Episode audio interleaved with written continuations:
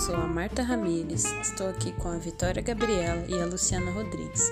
Nós vamos apresentar mais um podcast sobre a Unidade 7, século 20 até os anos 50, escolas novas e ideologia da educação.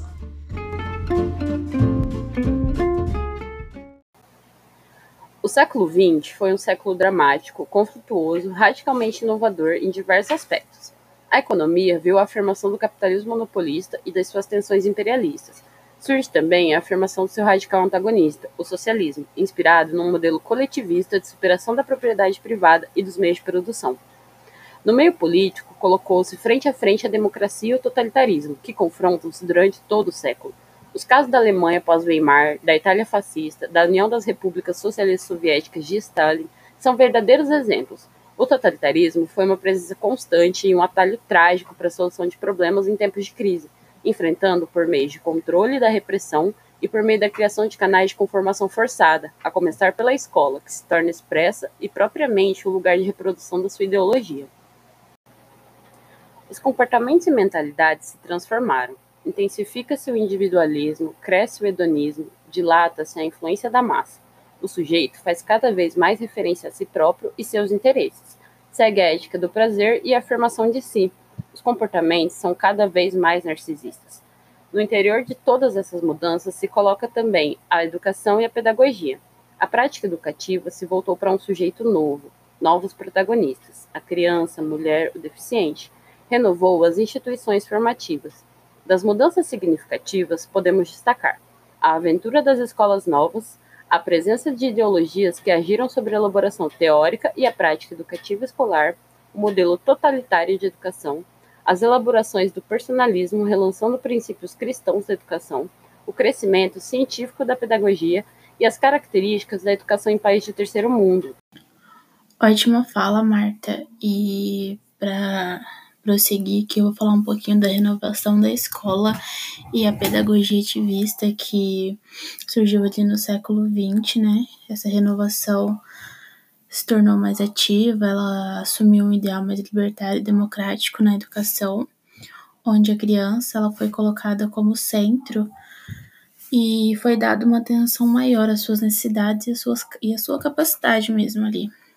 Sobre as escolas novas, o primeiro experimento iniciou na Inglaterra por Cecil Rhett, que em 1889 abriu em Abersham uma escola para rapazes de 11 a 18 anos e para Red, esses rapazes eles deveriam se tornar homens completos para ter condições de cumprir seus objetivos de vida.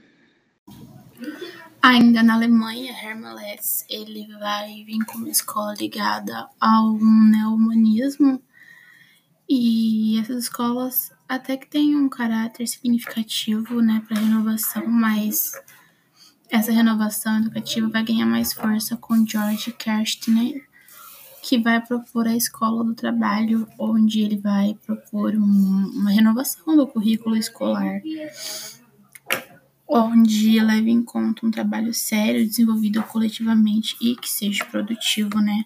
Essas escolas vão ter que assumir para George um compromisso educacional onde os indivíduos tenham uma formação profissional, moral e social com o objetivo de na sociedade se colocarem a serviço das outras pessoas ali.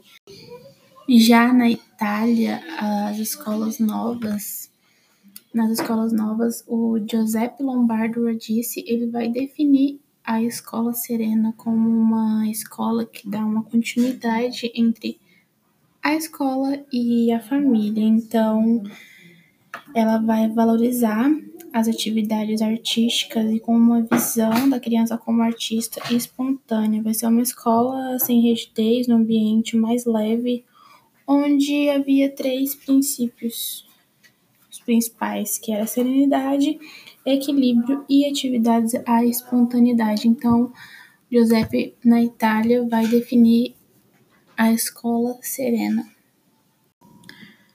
Então, para finalizar, meninas, eu vou falar aqui de quatro grandes nomes do ativismo, né? Que tem o De Crowley, que partiu de uma pedagogia diferencial que foi destinada a rapazes é, os processos de aprendizagem dele se desenvolviam em três momentos: na observação, associação e expressão.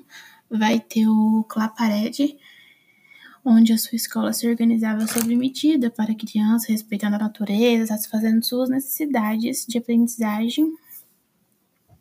E vai ter o Ferreira, que com sua formação biológica, sociológica, colocou-se numa atitude bem clara de defesa dos direitos das crianças. E por fim, e que ela é mais conhecida, a Maria Montessori, que desenvolve um método de estudo experimental que dá ênfase a atividades sensomotoras, né?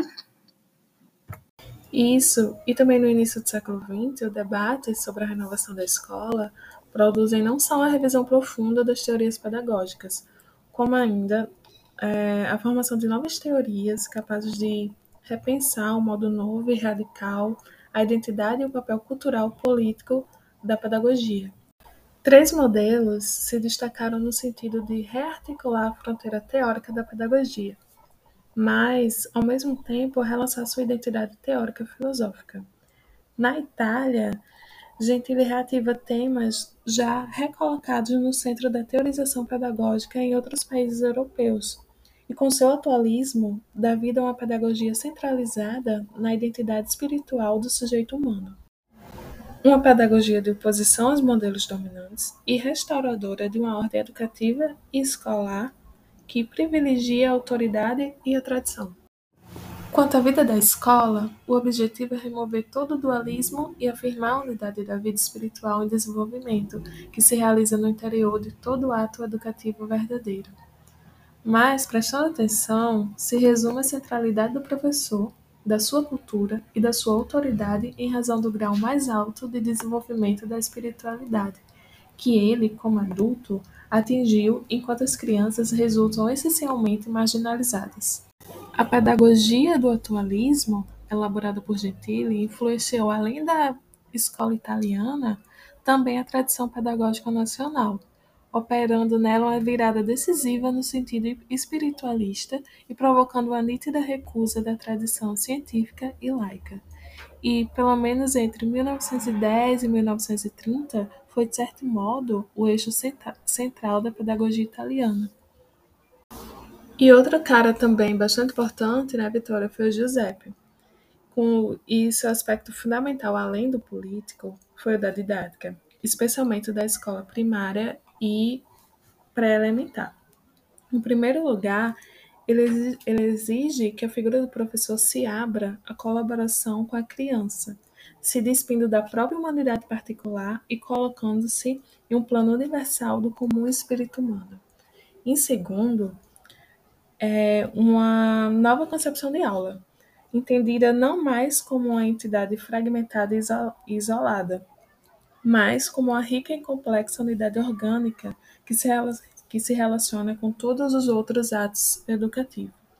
E já em terceiro lugar, está na base uma concepção específica da infância, como uma idade criativa e ativa também.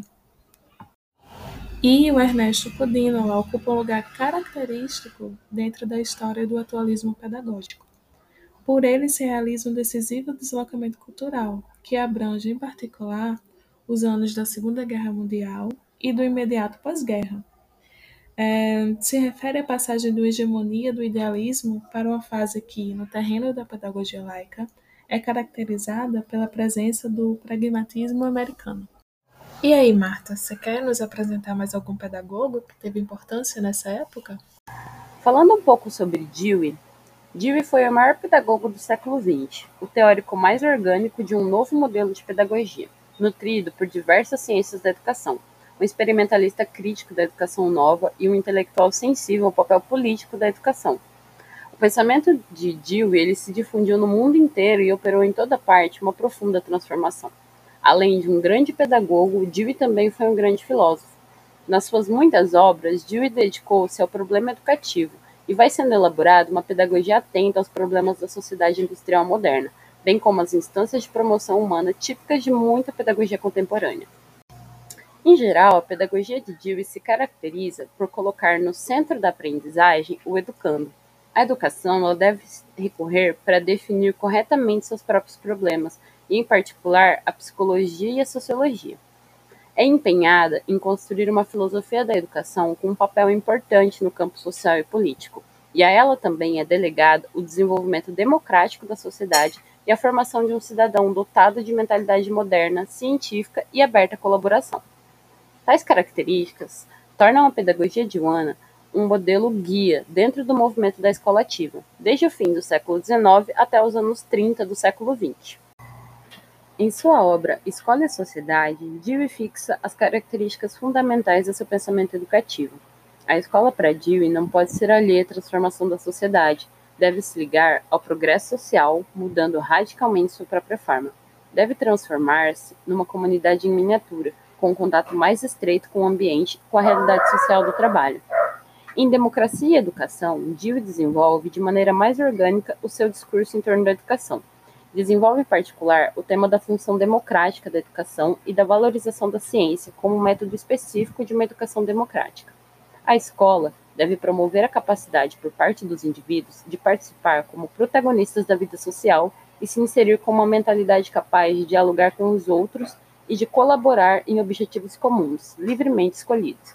A escola, portanto, é confiado o papel de transformar politicamente face da sociedade e desenvolver momentos de participação e colaboração.